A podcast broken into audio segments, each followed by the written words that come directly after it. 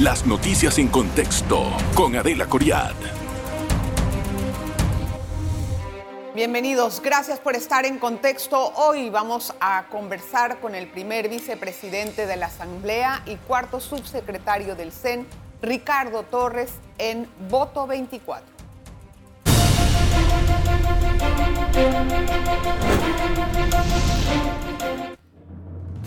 Y la consulta con el señor Ricardo Torres se debe principalmente, bueno, al anuncio que hizo su partido para escoger la fórmula de vicepresidente y también para aclarar algunos asuntos acerca del anteproyecto de ley que pretende cambiar el artículo 380 del Código Electoral que habla acerca de los residuos y la cantidad de residuos que puede poner un partido o que puede participar este en las alianzas.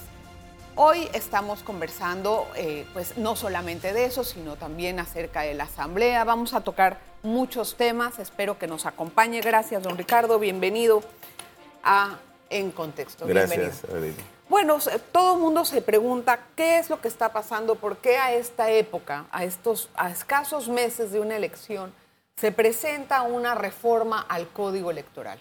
¿Cómo no? Sí, mira, e, es, preocupante cuando a escasos ocho meses tenemos que tocar temas que ya habían sido discutidos y que las reglas del juego estaban claras, como lo señala el artículo 380, donde el candidato común puede competir en su partido para cociente, medio cociente y residuo, y en un partido aliado solo puede competir para un residuo. Esa es la regla del juego como está. Pero existe una interpretación de los magistrados del Tribunal Electoral donde por medio del boletín oficial del Tribunal Electoral que reglamenta este artículo, eh, señalan eh, lo correcto, un candidato común que va a recibir un residuo en, el, en la última posición o lo preocupante es que ellos ponen en las últimas posiciones, queriendo decir que puede ser el penúltimo y el último de cada partido político. Pero solamente uno. Solamente uno. Y lo más preocupante es que nosotros, eh, como somos miembros del Consejo Ejecutivo Nacional, fuimos avalados por el Consejo Ejecutivo Nacional, y valga la redundancia, a formar parte de, eh, la asamblea o de las reuniones de los, partidos políticos ante el tribunal del Consejo de Partidos Políticos ante el Tribunal Electoral. Y sale una propuesta eh, por parte del representante del Partido Panameñista avalado por el representante del Partido de Cambio Democrático, con los magistrados del Tribunal Electoral, preocupante, porque incluso repartieron cómo ellos están solicitando que se repartan, y valga la redundancia, los residuos en los diferentes circuitos plurinominales. Ellos lo que hicieron es que, lo que yo tengo entendido es que buscaron del Tribunal Electoral una aclaración de cómo se debe de entender este asunto de los residuos con las alianzas. Es correcto, eso es lo que ellos pretenden, pero pongo un ejemplo. No es un cambio, ojo, lo que, lo que tengo entendido, don Ricardo, es que no es un cambio, es simplemente una aclaración de el partido al tribunal electoral cómo se deben de usar los residuos. Bueno, y lo que nosotros pedimos, pedimos, y de forma muy respetuosa, es que el tribunal de una vez por todas haga una explicación correcta de cómo van a ser las reglas del juego. Porque si ellos dejan el panorama abierto, todos los partidos políticos van a entender a su forma lo que pretenden realizar o conquistar en las elecciones del 5 de mayo del 2024. Y les pongo un ejemplo que ellos habían presentado. Cuando digo ellos, el Partido Panameñista con Cambio Democrático. En el circuito de San Miguelito, donde salen siete diputados, reparten seis residuos en, los circuitos donde salen cinco eh, diputados, reparten cuatro residuos. Eso, eso es inaceptable. A ver, vamos a ir por partes. Primero que todo, esa era una situación que se pidió de aclaración. Ante esa aclaración, ante esa consulta que se hizo sobre San Miguelito, por ejemplo, ¿cuál fue la respuesta del Tribunal Electoral? La estamos esperando, Adelita, estamos esperando la respuesta del Tribunal Electoral. ¿Cómo nace nuestro anteproyecto? Preocupado por esa situación porque al final no se puede legislar en una habitación, en, un, en una oficina refrigerada, legislar en base a una ley que ya existe, a unas reglas del juego que ya existen. Entonces, legislar por decreto es atentar contra la democracia de nuestro país. Sin embargo, su propuesta cambia totalmente todo. No habla de un residuo, o sea, habla de... Enséñame, de enséñame la propuesta. Usted la trajo ahí. Quiero, quiero leer un momentito para, para docencia de la, de, la, de la audiencia, nada más el primer parrafito. Correcto. Vamos a leerlo. 380 es el artículo y dice... Mira, en los circuitos plurinominales, los partidos políticos aliados solo podrán postular hasta dos candidatos. Aquí ya me está cambiando la regla del juego, porque era un candidato. Y ahora ustedes están proponiendo dos candidatos comunes que representarán la alianza, sujetos a las siguientes reglas, y bueno, allí escriben algunas condiciones. Pero aquí ya cambió usted la esencia. Eso era una consulta y ahora usted presenta un proyecto para cambiar las reglas. Esto es diferente. Esto, yo tengo la potestad como diputado de la República presentar ante proyecto de ley. Y estamos... Nadie te discute, y estamos pero no en este momento, Sí, pero, pero si vamos... Esto era una aclaración, esto es una propuesta para cambiar la reglas. Pero una aclaración que puede ser y marcar las reglas del juego. Bueno, pero la aclaración no cambia el código. La aclaración es una aclaración. Sí, pero en, la aclaración, en la aclaración los magistrados ni siquiera se han tomado la forma de decir lo que está pretendiendo los representantes del Partido Panameñista y Cambio Democrático es incorrecto. Aquí están las pruebas. No, está bien.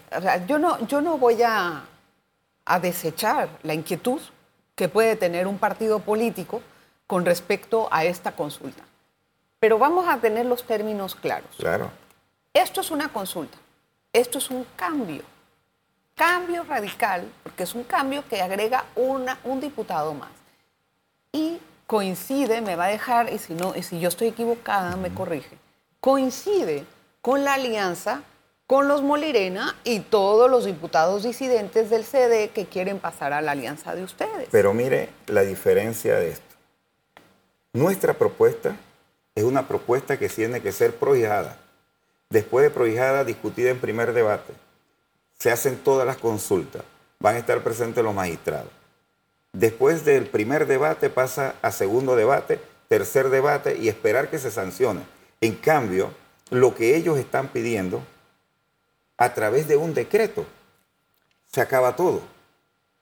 ¿Me explico? ¿Por qué tiene que ser a través de un decreto y no solamente una aclaración eh, escrita del Tribunal Electoral? Lo que nosotros estamos esperando es que sea una aclaración y que de una vez por todas el Tribunal Electoral salga a aclarar bien la regla del juego. Présteme el papelito donde que, se pide la aclaración porque vale la pena para vale la pena para ilustrar. Ellos lo que están pidiendo de aclaración es lo que dice acá. En el o los partidos aliados, donde no están inscritos los integrantes de la nómina, la nómina compite únicamente para el residuo, por lo que estará identificada con la boleta de votación con la letra R. Eso es la forma en que se ubica un residuo. En el último, y aquí es lo que piden en la aclaración supuestamente, o los últimos puestos en la lista de candidatos. Lo que yo entiendo aquí, ellos lo que piden es la aclaración, ¿por qué está en plural y no está en singular? Lo que, lo que interpretan es que no, ¿cuántos van a ser en los últimos? Pueden ser dos, pueden ser tres, que no hay una aclaración. Es correcto. Pero pues vayan ustedes con el Tribunal Electoral, insistan en esto, pero presentar esto es otra cosa, Ricardo. Adelita, el proyecto de ley es lo único que a ellos les va a llamar la atención. Si nosotros no presentamos un anteproyecto de ley, las reuniones del Consejo de Partidos Políticos prácticamente es cerrada. Y yo invito a los medios de comunicación que le presten atención a ese tipo de reuniones, porque en ese tipo de reuniones salen las reglas del juego para una elección general. Ya pasó, tengo que hacer la pausa. Espérenme, vamos a regresar enseguida con esta, con esta información y este material, no se vaya.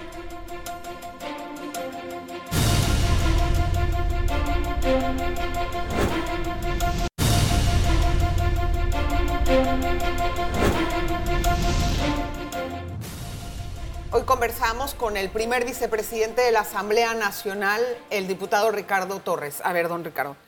Mire, eh, honorable, esto, si bien es cierto, ya hemos conversado acerca de las diferencias, a juicio de la mayor parte de los entendidos en la materia, esto es peligroso presentarlo a meses de que se haga el torneo electoral porque sí cambia las reglas.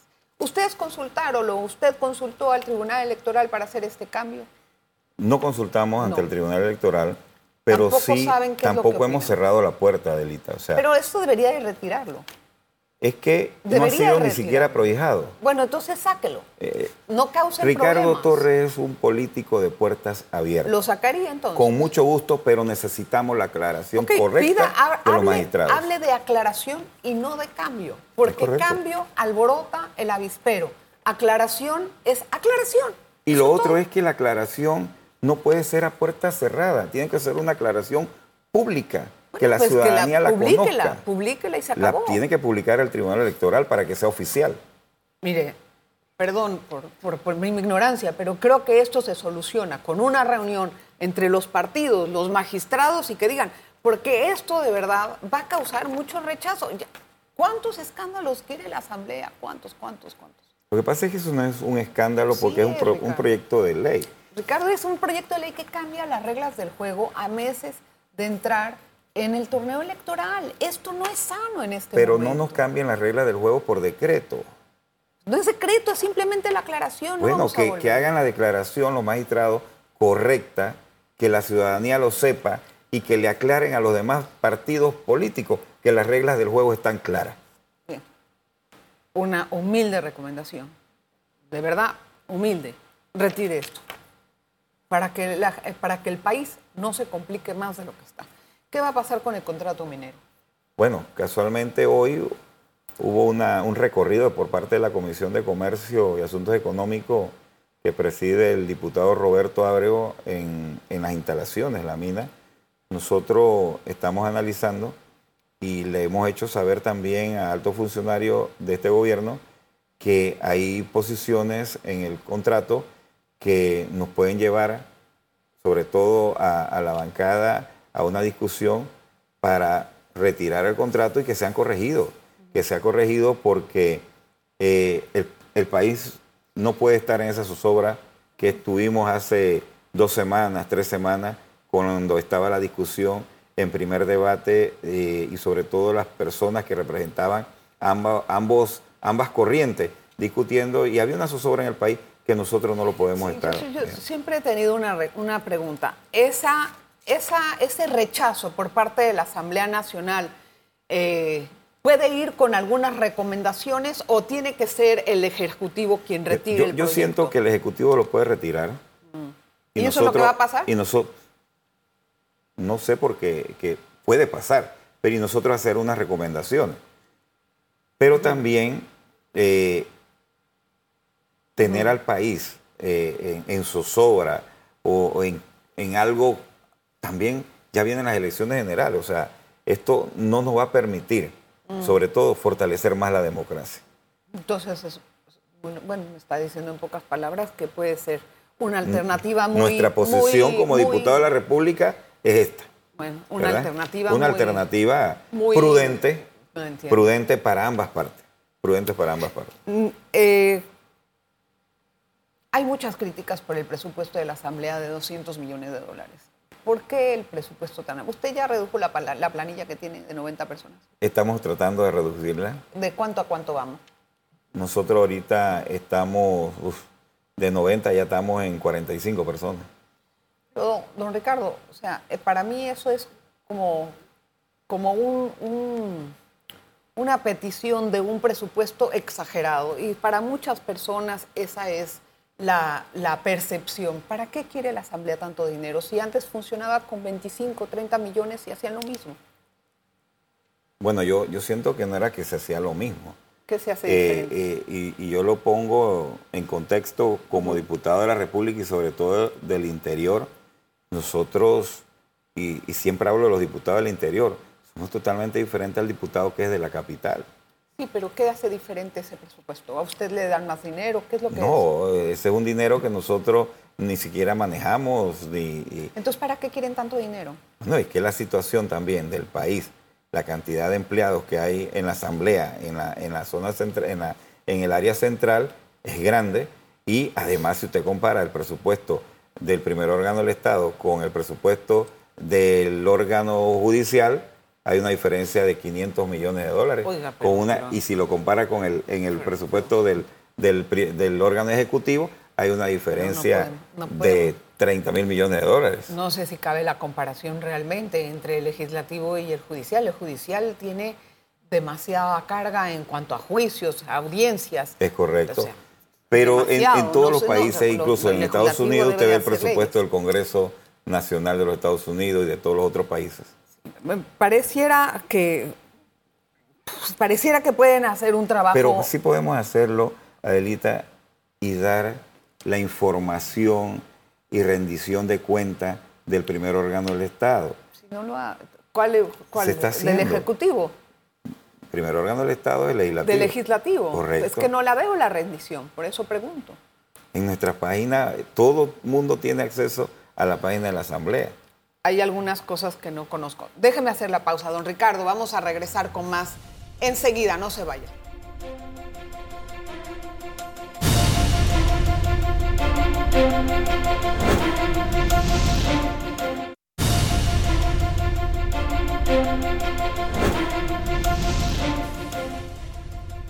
Vamos a conversar en este último bloque de la parte política. Bueno, eh, ¿hay alianzas con RM en el PRD? No, ni siquiera en, en cuanto a diputados o algunos nosotros- otro, algún otro tipo de alianzas, no presidenciables, sino la, alianza nivel. nuestra es con el partido Molirena, ¿verdad? No, eso sí lo tenemos En claro. efecto. Y, y este domingo fue aprobado eh, por el Directorio Nacional eh, esa alianza. También se aprobó donde le dimos facultad al presidente del partido, ¿verdad? Hacer, tener conversaciones con los diferentes partidos políticos para poder cruzar alianzas para representantes, alcaldes y diputados. Esto no significa que existan alianzas con ningún otro partido político, pero sí van a haber y pueden haber conversaciones para llegar a un entendimiento. Pero ¿cuándo es que va a hacer eso? Porque Tenemos, ya, tenemos hasta el 30 de septiembre. bueno, Un día en política es una semana. oh Dios mío, imagínense. O sea, que van a recibir a los otros diputados en el Molirena, los diputados conozco- disidentes del CD, ¿dónde van a Es quedar? que, es que yo no los llamaría diputados disidentes. Bueno, los que no están de acuerdo con la fórmula correcto. de Rómulo Eh, Rux, Esa ¿no? es otra cosa, o sea, la disidencia es otra cosa. Yo no conozco a ningún candidato ni a ningún partido que gane restando. Para mí es importante que nuestra alianza pueda sumar a hombres y mujeres valiosos y que vayan a aportar buenas ideas, buenas costumbres y sobre todo que vayan a aportar votos, porque en esto se gana con voto, se gana con voto. Y, y vuelvo y digo, no conozco a ningún candidato que vaya a ganar o haya ganado restando. Sí, pero la pregunta es, ¿sí los van a aceptar en el Molirena? Tenemos las puertas abiertas para todos, para todos los que quieran trabajar en conjunto para fortalecer nuestra alianza. ¿La alianza solamente va a quedar Molirena PRD? Tenemos Porque ¿quién más puede sumarse? Tenemos hasta el 30. ¿Pero quién más puede sumarse? Aelita, tenemos conversación con todos, tenemos hasta el 30 de ¿Con septiembre. todos? ¿Quiénes son todos? Dígame algunos nombres, porque no entiendo cuáles son todos. Hay, hay muchos partidos, hay muchos partidos que están interesados en ganar. ¿Con cuál país, por ejemplo, están conversando? No hay una conversación en estos momentos legal, Formal, digamos. formal, pero Don Toto es amigo nuestro. Ah, O sea, pero, pero no, de ellos van a sacar el anuncio de qué es lo que van Don a Toto decidir tiene muy buenas amistades en nuestro partido. Entonces, ¿cuál otro partido queda? Digo, ¿con Lombana están conversando también? No, con los manos no hemos Entonces, conversado. no. Entonces, ¿qué pero, queda? pero, pero, pero, están los independientes también. Ay, ¿con cuáles independientes? Hay un grupo independiente organizándose Con también. Zulay dudo que vayan con ustedes. Zulay no es independiente. Zulay Bueno, es del partido. Es del partido y tiene su candidatura. Pero nosotros vamos a sumar candidaturas independientes. Es más, te, te digo algo, o sea, nuestro candidato a la vicepresidencia tiene mucha experiencia en organizar grupos independientes a favor de, la- de nuestras candidaturas. Sí, ahora otra cosa, don Ricardo. ¿Qué es lo que aporta Camilo Alain, que acaba de ser parte, nombrado parte de la fórmula, ¿no? En el PRD. ¿Qué aporta Camilo Alain a la, a la, a la, bueno, a la dupleta Ca- Camilo de Aley, aparte de ser un excelente profesional, hombre de extractos humildes que debido a su eh, tenacidad e inteligencia pudo y tiene, ha alcanzado posiciones profesionales muy exitosas. le, le brinda a nuestra alianza, a nuestro candidato presidencial, madurez política, le brinda oportunidad, le brinda ese calor del ser humano que tiene de tratar a todo bien, ¿verdad? Y además Camilo Aley representa eh, para la clase humilde que se puede llegar con esfuerzo, con tenacidad, con estudio, a alcanzar grandes metas. Eso eh, internamente en el partido, ¿usted cree que amalgame algunas corrientes? ¿Cómo no? Mm, claro que no está muy de acuerdo. Claro que va a sumar algunas corrientes y algunas personas que habían estado en, en otras posiciones, porque Camilo Aley representa eh, para el partido en estos momentos una unidad. ¿Y cómo se escogió a Camilo? ¿Cómo fue ese procedimiento? es, decir, ¿cuántas personas estuvieron en la lista de posibles candidatos? Tal como se lo dije a mis dirigentes en el circuito, la posición de la suplencia a la presidencia, en este caso el vicepresidente, es una posición personal de nuestro candidato a la, a la presidencia, a diferencia nuestra, que también es una decisión personal cuando escogemos nuestro suplente, no son sometidos en el directorio, pero el candidato a vicepresidente sí es sometido a la ratificación, aprobación o negación del directorio. Fue aprobado, ¿verdad?, con más del 75% y eso es un eh, paso muy importante porque desde allí nace la unidad monolítica que necesitamos nosotros a lo interno del partido para ir hacia afuera a conquistar los votos. ¿Y por qué tanto hermetismo para encontrar esa figura? Es que yo no le llamaría hermetismo, es una posición que tiene nuestro candidato José Gabriel Carrizo. Y si no fuese José Gabriel Carrizo, es la posición que tiene cualquier candidato presidencial en el PRD de tomar esa decisión, hacer sus análisis, pero después someterlo al escrutinio del directorio. Sí, siempre he tenido la duda. ¿Ustedes creen que ganan así, Molirena PRD? Nosotros vamos a ganar. ¿Tienen los votos suficientes como para poder vencer al resto? Nosotros vamos a ganar porque, primero, queremos hacer y vamos a hacer las cosas bien. Segundo, con el Molirena tenemos una alianza monolítica. nos hemos convertido en la alianza más grande del país en cuestión de número. Aparte de eso, nos estamos organizando con figuras independientes, con personas independientes, con personas incluso de otros partidos políticos que nos van a apoyar. ¿Qué es hacer las cosas bien? ¿Qué significa eso? ¿Ahorita no están haciéndolas bien? Sí se están haciendo las cosas Entonces, bien. ¿qué Pero es, que ninguna campaña se parece a la otra. Y en esta campaña va a prevalecer mucho el grado de organización para llevar a los electores a votar. ¿Y qué harían ustedes con las críticas de posiciones clientelistas que tienen dentro del partido? Figuras muy cuestionadas. ¿Cómo van a ustedes a pues Es que estas figuras que son muy cuestionadas en el partido, ellos se someten al escrutinio y ganan. Sí, pero ¿qué hay de lo interno dentro del partido? O sea, ¿qué hay de la moral del partido en cómo se deben de llevar las cosas, hacer las cosas bien? ¿Qué hay de eso? Nosotros estamos haciendo las cosas bien. Si, si nosotros no hubiésemos tenido o no hubiésemos estado en el Partido Revolucionario Democrático, yo no hubiese llegado a la posición que tengo. ¿Y cómo llegué a la posición que tengo? Porque gané la posición a través de una votación. Bueno, Pero, pero con eso entonces, ¿qué hacemos? ¿Avalamos el clientelismo o no lo avalamos? No, es que no avalamos el clientelismo. Pero el, el clientelismo, muchas personas lo critican, pero si a mí me llega una persona, y valga la redundancia, con una necesidad que yo puedo resolver, ¿cómo yo me voy, cómo le voy a dar la espalda a, esa, a ese ciudadano o a esa persona? Puede ser clientelismo, pero también es sentimiento social. Sí, la, la, pregunta es, ¿Qué va a hacer usted por esa persona para evitar que tenga esa necesidad en el futuro? Bueno, primero... No es darle, es, qué hacer para evitar que tenga. Si le puedo resolver el problema inmediatamente, créame que gracias a, Dios... a usted cada vez que necesite. Entonces ahí están, por eso nuestros equipos de trabajo, a ver cómo vive esa familia, a orientarlo, a buscarle algo de, empleo o, o llevarle las herramientas para que ellos puedan generar. Pero si en el momento yo puedo resolver ese problema de medicamento, ese problema de matrícula, créame, Adelita, que lo vamos a hacer. Créame, don Ricardo, que después de haberlo dicho ahorita, todo el mundo va a ir a su casa a pedirle que le resuelva todos los problemas. Gracias por estar en contexto. Gracias, don Ricardo. Espero que haya sido un programa aclaratorio. Nos vemos la próxima. Te cuento.